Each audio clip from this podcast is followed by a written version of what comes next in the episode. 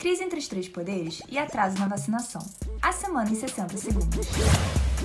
Um desfile de blindados em Brasília foi considerado por congressistas como uma tentativa de intimidação aos parlamentares pela aprovação da PEC do voto impresso, além de gerar piadas nas redes sociais. Na prática, não surtiu efeito. A proposta defendida por Bolsonaro saiu derrotada.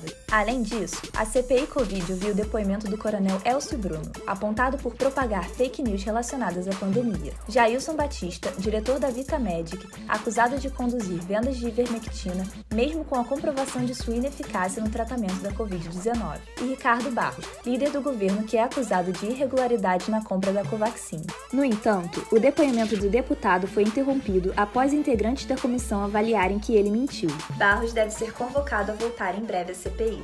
No Rio, a vacinação contra a Covid-19 foi retomada após uma paralisação por falta de doses. Quer saber mais? Acesse dia.com.br.